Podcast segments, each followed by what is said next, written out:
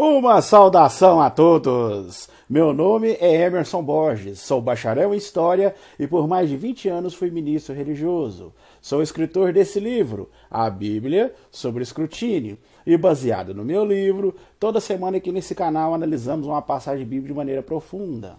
Mas antes de entrar no assunto, não se esqueça de dar o like aí no nosso vídeo. Estoure esse joinha de likes. Se inscreva em nosso canal, comente, compartilhe e não esqueça de acionar o sininho de notificações. Se você desejar adquirir o meu livro para aprofundar mais nos assuntos, eu vou deixar aqui na descrição desse vídeo os links aonde você pode adquirir o meu livro. E se você não assistiu os outros vídeos da série, eu vou deixar aqui também na descrição desse vídeo os links para que você possa assistir os outros vídeos. No vídeo de hoje, vamos analisar as contradições na Bíblia. Visto ser um assunto muito extenso, pois existem centenas de contradições na Bíblia, nós vamos começar aqui hoje analisando algumas e eu teria que fazer aí uns três, quatro vídeos só sobre esse, esse assunto, as contradições e as incoerências na Bíblia. Uma das inúmeras provas de que a Bíblia não é a palavra de Deus são as centenas de contradições e incoerências que encontramos em suas páginas. Existem várias passagens no Novo Testamento, por exemplo, em que os escritores fazem referências acontecimentos do Velho Testamento ou das escrituras hebraicas. E nós observamos que muitas dessas menções que são feitas, a gente já nota aí grandes contradições, contradições visíveis, e que às vezes o religioso é, lê a Bíblia aí diversas vezes e ainda não conseguiu observar. Por exemplo, nós vamos começar aqui vendo uma incoerência, um caso clássico que está registrado no livro de 1 Coríntios, capítulo 10, versículo 8, onde o escritor bíblico da carta aos Coríntios cita um acontecimento registrado no livro de Números 25, 9. Pode abrir a sua Bíblia aí e confira na sua própria Bíblia esse acontecimento, em Números 25, 9. Ali você vai ver que é um relato aonde conta uma ocasião que os israelitas começaram a adorar um deus cananeu. E o Deus bíblico ficou enfurecido com isso. Na, na sua fúria, ele resolve ali exterminar 24 mil pessoas. E o escritor de 1 Coríntios resolveu mencionar esse acontecimento na sua carta, mostrar esse exemplo ali que ele estava escrevendo ali, ele resolve citar esse exemplo. Só que, se você olhar em 1 Coríntios, no capítulo 10, versículo 8, ele menciona 23 mil mortos. Pode olhar na sua Bíblia aí. 23 mil mortos. Só que, se você olhar lá em Números 25, 9, o relato fala claramente que foram 24 mil mortos. Então a gente vê uma diferença aí, não é de 10 nem de 100, não, é de mil pessoas. Agora eu pergunto para você, afinal, quando Deus se enfureceu com os israelitas naquela época, ele exterminou 23 mil pessoas ou 24 mil pessoas? E eu lhe pergunto, como que pode o escritor de 1 Coríntios ter cometido um erro histórico tão infantil como esse? Sendo que ele tinha até mesmo acesso às escrituras hebraicas na sua época e ele poderia simplesmente ir lá e conferir o relato. Um outro exemplo interessante nesse sentido se encontra no relato bíblico de Marcos, capítulo 2, versículo 23 a 28. Abra sua Bíblia e acompanhe esse relato. Ali, Jesus é questionado pelos fariseus porque os seus discípulos, os discípulos de Jesus, ao atravessarem um campo de trigo numa certa ocasião, eles resolveram arrancar alguns grãos ali com as mãos né, e é, comer esses grãos, eles moeram e comeram o grão. Então eles, é, os, os, os, fariseus começaram a questionar, né? Ah, os seus discípulos estão fazendo debulha, que era um dia de sábado, né? E segundo a lei não podia fazer a debulha. Né? Não podia colher cereais e nem debulhá-los. Então, os fariseus começaram a questionar Jesus. Né? E é, Jesus ali resolveu conversar com os fariseus e retrucá-los. E ele resolve citar uma passagem do Velho Testamento, que é 1 Samuel 21, do 1 ao 6, onde ele cita uma ocasião onde Davi e alguns de seus homens, quando estavam fugindo de uma perseguição do rei Saul, eles se refugiaram em Nob. E ali, nessa, nessa cidade, o sumo sacerdote dá a eles os pães da preposição, que eram pães ali que é, deviam ser comidos apenas pelos sacerdotes. Né? Então, Jesus cita essa passagem com o intuito de mostrar ali para os fariseus que em certos momentos de crise extrema, como no caso de Davi, que estava numa fuga, né? eles devem que estavam é, morrendo de fome né? e numa situação difícil ali.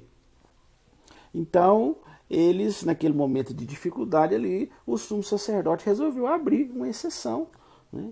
e deixou que eles comessem os pães da preposição.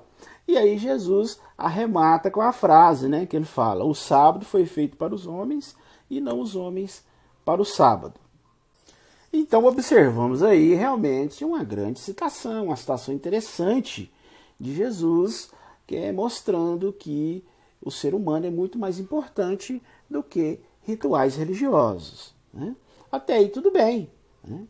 Um detalhe interessante. Só que a questão é que o escritor do livro de Marcos, quando cita esse acontecimento, né, ele, é, ao citar o nome do sumo sacerdote ali que serviu os pães da preposição para Davi e seus homens, ele cita o nome do sumo sacerdote errado. Ele fala no seu evangelho que o nome do sumo sacerdote que serviu os pães da preposição para Davi era Abiatar. Pode olhar aí no livro de Marcos que você vai ver. Lá ele fala claramente que era Abiatar. Só que, se você analisar na história em si do livro de Samuel, lá deixa claro que o sumo sacerdote era Aimeleque. Foi Aimeleque que deu os pães da preposição para Davi e seus homens, e não Abiatar. E não se trata de uma confusão de nomes, uma simples confusão de nomes ali, e nem mesmo podemos dizer que o sumo sacerdote da época tinha dois nomes, que às vezes isso acontecia, né?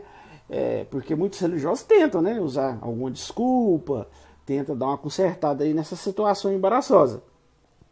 Mas na realidade não se pode é, usar essas duas desculpas, porque na realidade Abiatar era filho de Aimeleque, filho e era um fato muito conhecido entre os judeus da época ali. Né? A linhagem sacerdotal era uma coisa séria né, para os judeus. Eles tinham registro de todos os sumos sacerdotes. E o mais importante, que essa história estava ali relatada no livro de Samuel. Um livro muito lido, muito respeitado ali pelos judeus na época. Né? Então, o escritor de Marcos, seja ele quem for, na época, poderia facilmente consultar ali, né? as escrituras hebraicas, o livro de Samuel, e saber quem era esse sacerdote, o nome do sacerdote que Deus põe da preposição para Davi. Mas, veja bem, ele erra totalmente o nome do sacerdote, né? comete um erro grave, né? um agafe, né? podemos dizer que foi uma, uma ridícula gafe histórica, né? sendo que ele poderia facilmente consultar a história ali, estava disponível nos registros das escrituras hebraicas. Aí eu te pergunto, afinal de contas, o sumo sacerdote da história de Davi, lá com os pães da preposição, era Abiatar ou era Aimeleque? E eu te pergunto também, como que o escritor pôde cometer um agafe tão grande como essa? Além disso, se Deus é um, um, um ser todo-poderoso e que inspirou os escritores, quer dizer, estava orientando eles na hora da escrita, como que ele permitiu que o escritor de Marcos cometesse um erro histórico tão infantil e tão ridículo? Se você acha que eu estou inventando essa história, veja você mesmo na sua própria Bíblia, seja a versão que você tiver. Abra sua Bíblia, leia primeiro o relato de Marcos, capítulo 2, versículo 23 a 28. Ali você vai observar claramente né, o, o escritor do Evangelho de Marcos registrando ali né, esse acontecimento e ele cita o nome do sacerdote errado. leia lá em Marcos e depois você vai fazer a comparação com 1 Samuel 21, de 1 a 6. 1 Samuel, capítulo 21, versículo de 1 a 6. Então você vai ver claramente né, que em Marcos é, o sumo sacerdote é, é citado pelo nome de Abiatar. Só que no registro original, lá de Samuel, ele é chamado de Aimeleque. Mas as contradições da Bíblia não param por aí, não. É, no próprio Novo Testamento, nós temos ali quatro registros, né, quatro biografias da vida de Jesus, chamados de evangelhos. Né?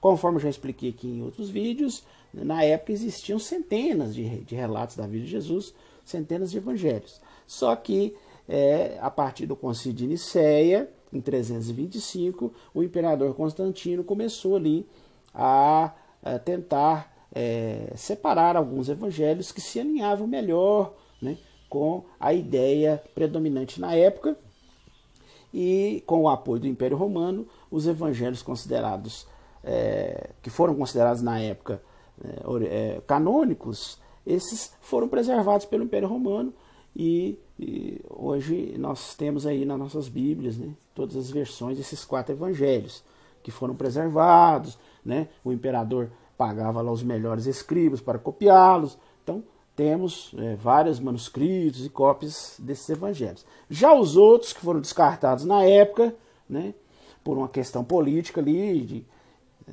da ideia predominante na época, eles foram se perdendo, porque o Império Romano não não, não se dedicava em copiá-los, em preservá-los. Por isso, é, esses quatro evangelhos hoje são os que contam a história de Jesus. Né?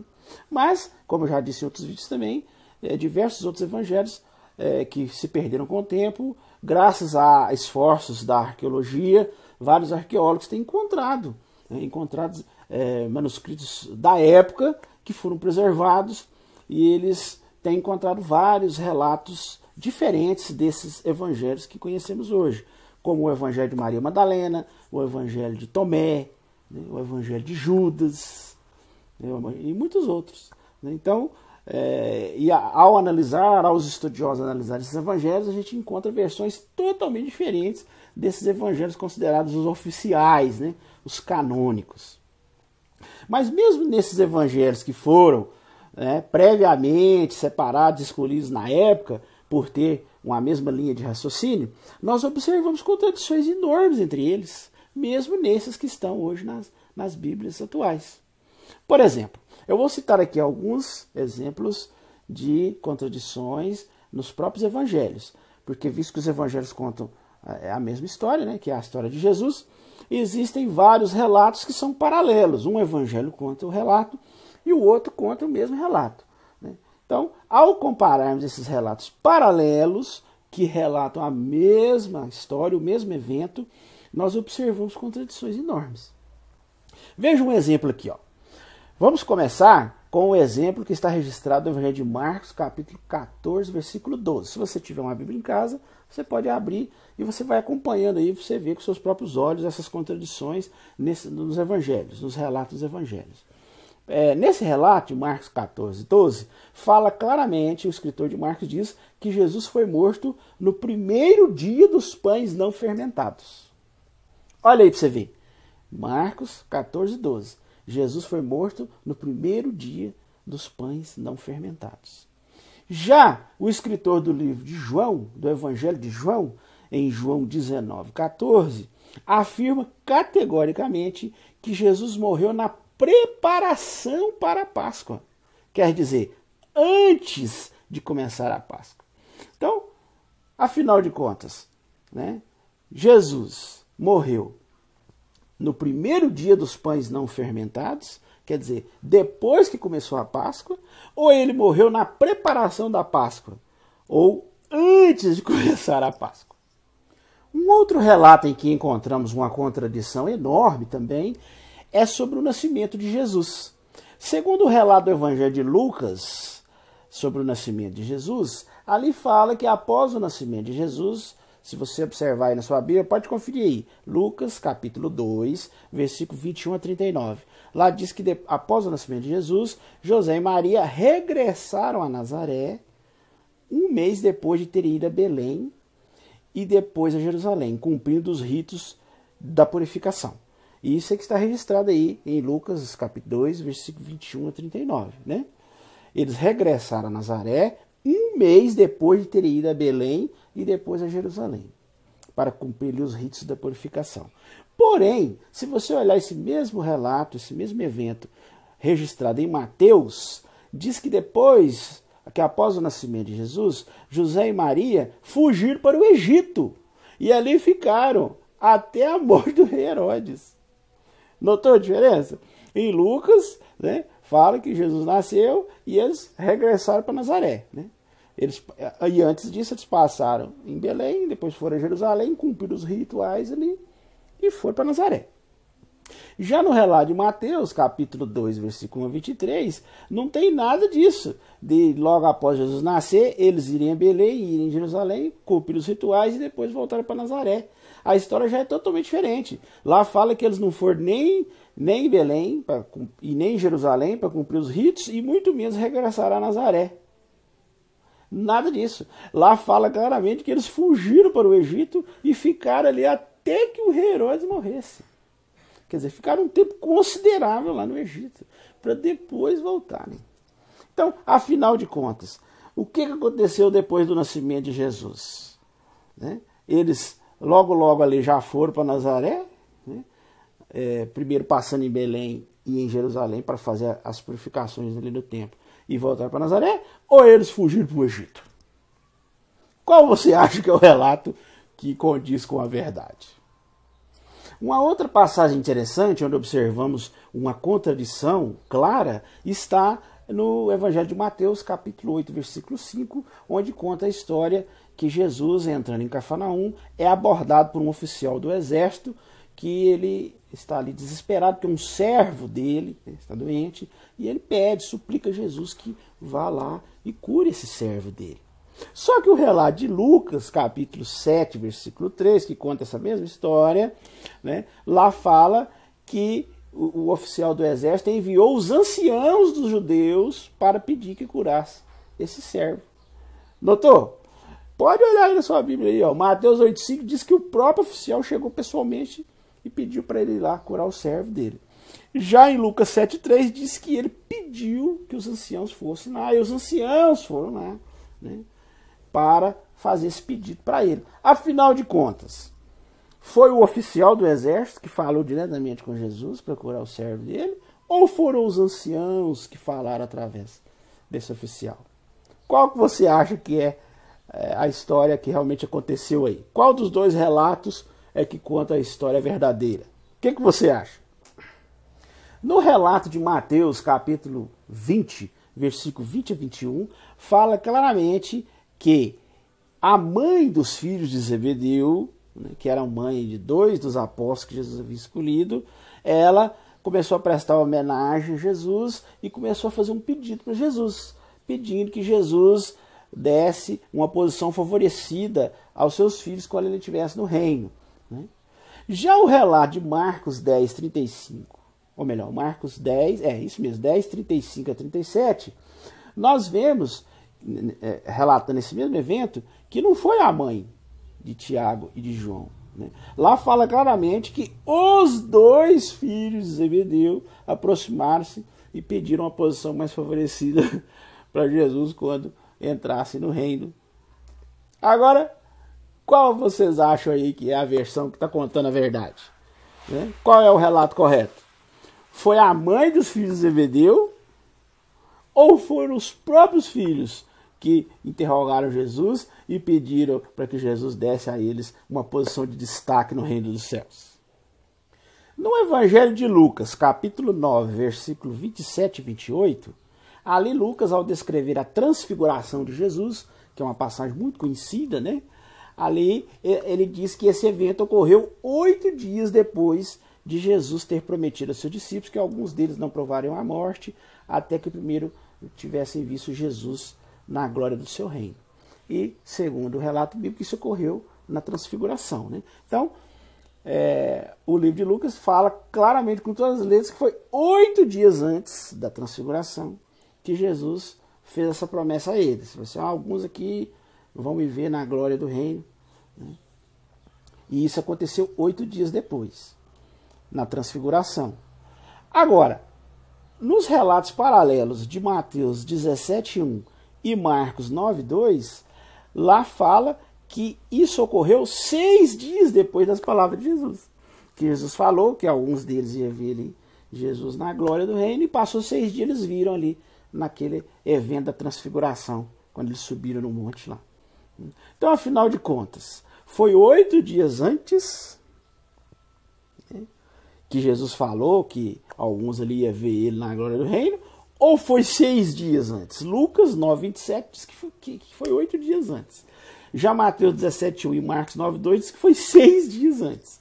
Então, para vocês aí, qual o relato que está falando a verdade? No Evangelho de Mateus, capítulo 20, versículo 29 e 34, relata a cura de dois cegos feitos por Jesus quando ele estava saindo da cidade de Jericó.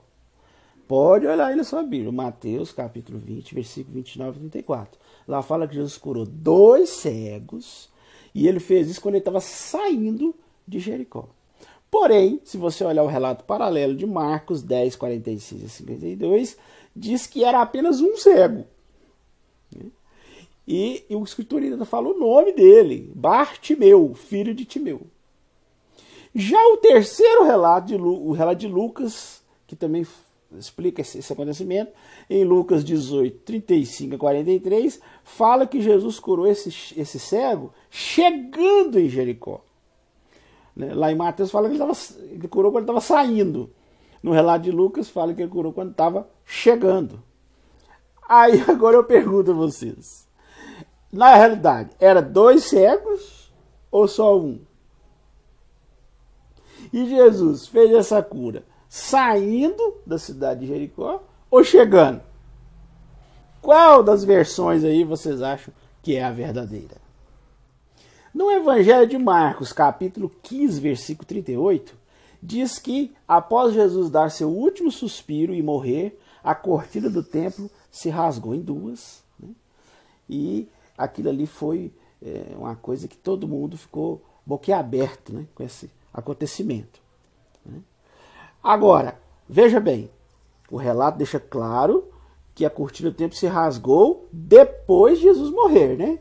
Depois, olha aí. Marcos 15, 38. Após Jesus dar seu último suspiro. Mas no relato paralelo de Lucas 23, 45 a 46, a cortina do templo se rasga antes de Jesus morrer, enquanto ele ainda estava vivo. Afinal de contas, a cortina do templo se rasgou antes de Jesus morrer ou depois que Jesus morreu? Qual relato você acha aí que está dizendo a verdade?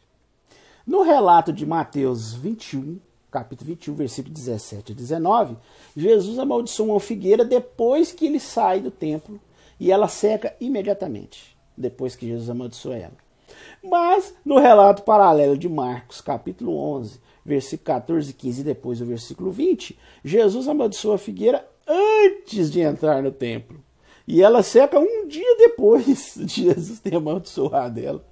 Então, afinal de contas, essa, essa bendita dessa figueira foi amaldiçoada quando ele estava saindo do templo e imediatamente ela secou, ou a figueira foi amaldiçoada antes dele entrar no templo e ela demorou um dia para secar. Leia aí os dois relatos e me diga aí qual você acha que está exprimindo aí a verdade. No relato de Mateus, capítulo 8, versículo 2 e 4, diz claramente que Jesus cura um leproso. E na continuação, lá no versículo 14, quer dizer, depois de curar o leproso, ele entra na casa de Pedro e cura a sogra de Pedro. Então, o relato é bem claro: cura o leproso antes de visitar a casa de Pedro e curar a sogra do Pedro. Né? Só que o relato de Marcos 1, 29 fala claramente que Jesus visita a casa de Pedro. Primeiro, cura a sogra dele e depois que ele sai da casa. Né? Conforme mostra os versos 40 e 42 de Marcos capítulo 1, aí sim é que ele né, vai curar o leproso. Afinal de contas, qual o relato que está falando a verdade aí? Né? Porque o relato de Marcos fala que Jesus curou o leproso depois de visitar a casa de Pedro. Já o relato de Mateus diz que Jesus curou o leproso antes de visitar a casa de Pedro. Para você aí, lendo esses dois, esses, esses dois relatos, qual dos dois você acha que está falando a verdade? Em Mateus capítulo 21, versículo 2 a 7, fala claramente que Jesus mandou dois discípulos levarem uma jumenta e um jumentinho para ele. Ele falou assim: vai lá, pega uma jumenta e um jumentinho. Já o relato de Marcos 11, 2 a 7, diz que Jesus mandou os dois discípulos levarem apenas uma jumentinha. E foi isso que aconteceu, segundo o relato. Agora que vem a questão. Os dois discípulos, afinal de contas, levaram uma jumenta e um jumentinho? Ou apenas um jumentinho? Será que o escritor do livro de Marcos tinha alguma coisa contra a coitada da jumenta a ponto de nem mesmo citá-la no seu relato? E para você aí, que leia aí os dois relatos e diga para mim, né, qual dos dois relatos é o verdadeiro? Afinal de contas, os dois discípulos trouxeram só um jumentinho ou trouxeram uma jumenta e um jumentinho? Nós vamos parar por aqui as contradições, porque se nós formos ficar falando aqui todas as contradições que tem na Bíblia, que são centenas, esse vídeo aqui vai ficar com duas horas. Então, vai ficar um vídeo muito longo e vai ficar até cansativo de assistir. Né? Então, eu acho que esses exemplos aqui deram para vocês entender bem a questão. Né? Nós citamos alguns exemplos específicos né, de relatos dos evangelhos, que contam a história de Jesus e dão detalhes totalmente diferentes mesmo sendo evangelhos que foram filtrados através do tempo, né? escolhidos a dedo, né? e modificados até nas suas cópias, nas suas traduções, para ter mais sentido. Mesmo assim, a gente vê contradições enormes nos seus relatos, principalmente nesses relatos que nós vimos aqui, paralelos, né? que contam o mesmo evento em evangelhos diferentes. Um evangelho conta um relato, o outro conta o mesmo relato, e a gente vai ver quando vai comparar os dois, a gente acha aí, como vocês puderam observar, essas diferenças, essas contradições, essas incoerências enormes. É, nos próximos vídeos eu vou fazer mais né, contradições. É, nós vamos colocar mais exemplos aqui para que vocês possam é, encontrar na sua própria Bíblia e conferir na sua própria Bíblia. Né? Na, nos próximos vídeos eu vou fazer contradições que, das escrituras hebraicas, no Velho Testamento, que são inúmeras. Né? Nós vamos analisar também contradições é, no livro de Atos, nas cartas, todos nós, em todos esses livros, em toda a Bíblia, ela está permeada de contradições e incoerências. São centenas delas. Né? Mas o ponto focal aqui é o seguinte: a própria Bíblia diz que para um relato ser considerado verdadeiro, ele deve ser confirmado pela boca de duas ou três testemunhas. Isso está claramente registrado, se você quiser acompanhar na sua Bíblia, em Deuteronômio 19:15, Mateus 18:16, João 8:17, 2 Coríntios 13:1, 1 Timóteo 5:19 e Hebreus 10:28. Todos esses textos né, falam unanimemente que para um relato ser considerado verdadeiro, ele tem que ser confirmado pela boca de duas ou três testemunhas. Agora, obviamente que essas testemunhas têm que ser coerentes, não é mesmo? Elas não podem ter contradições, não podem ter divergências. Né? Imagina você investigando um acontecimento, interrogando as testemunhas. Aí uma testemunha conta de um jeito, outra testemunha conta de outro. Que conclusão você chega nisso aí? Né? Com certeza, a versão que corresponde à verdade vai ser só um aí, ou pior, né? Os dois ou três podem estar mentindo, porque está contando cada um de um jeito totalmente diferente. Né? Os religiosos, naquela tentativa desesperada de dar um sentido à sua fé, eles veem essas contradições gritantes, né? enormes, claras na Bíblia, e ficam desesperados. Tentam de todas as formas justificar, né? fazem seus malabarismos teológicos, seus contorcionismos hermenêuticos, né? para tentar justificar e dar uma maciada aí nessas contradições. Uns falam que, ah não, isso aí é o seguinte, um, um escritor deu um detalhe que o outro não deu, o outro esqueceu, né? Mas se a gente juntar tudo, a gente passa a ter um quadro mais nítido. Bem, é um raciocínio interessante se os relatos realmente se complementassem. Mas não é isso que nós observamos aqui, que vocês puderam ver aí nas suas próprias Bíblias. Os relatos, para serem complementares, eles não podem ser contraditórios. Uma coisa são relatos que se complementam. Outra coisa muito diferente são relatos que se contradizem. Eu vou mostrar um exemplo aqui para vocês verem a enorme diferença que existe entre um relato que se complementa e um que se contradiz. Suponhamos que um amigo seu chega e lhe conte um caso. Ele fala assim que viu um homem descer de uma moto às nove da manhã, entrou numa joalheria e assaltou com uma faca. Esse foi o relato que o seu amigo lhe conta. Aí chega um outro que também viu o acontecimento e dá mais alguns detalhes, né? Então você vai ver que ele não vai contradizer o outro, ele vai simplesmente complementar. Aí ele chega e fala né, que ele diz que o homem que entrou na joalheria era gordo e alto. Tá vendo? Que ele usava uma jaqueta de couro.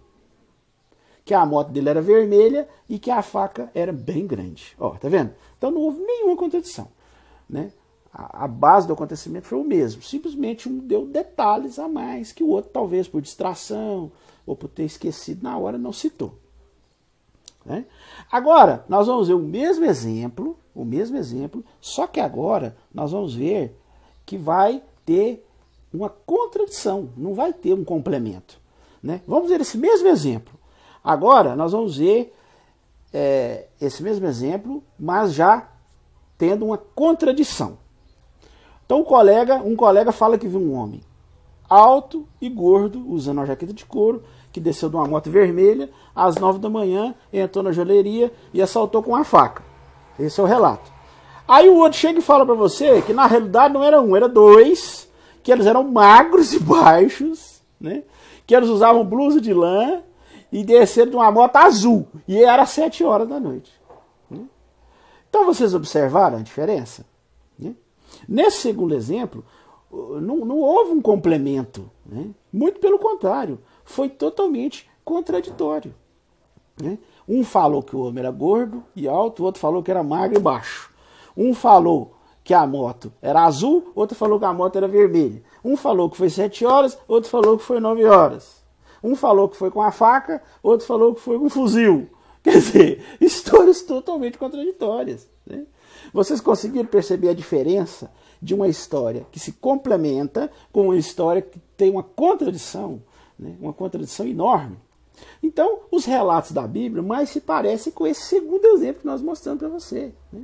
Como você viu que vários exemplos. Né?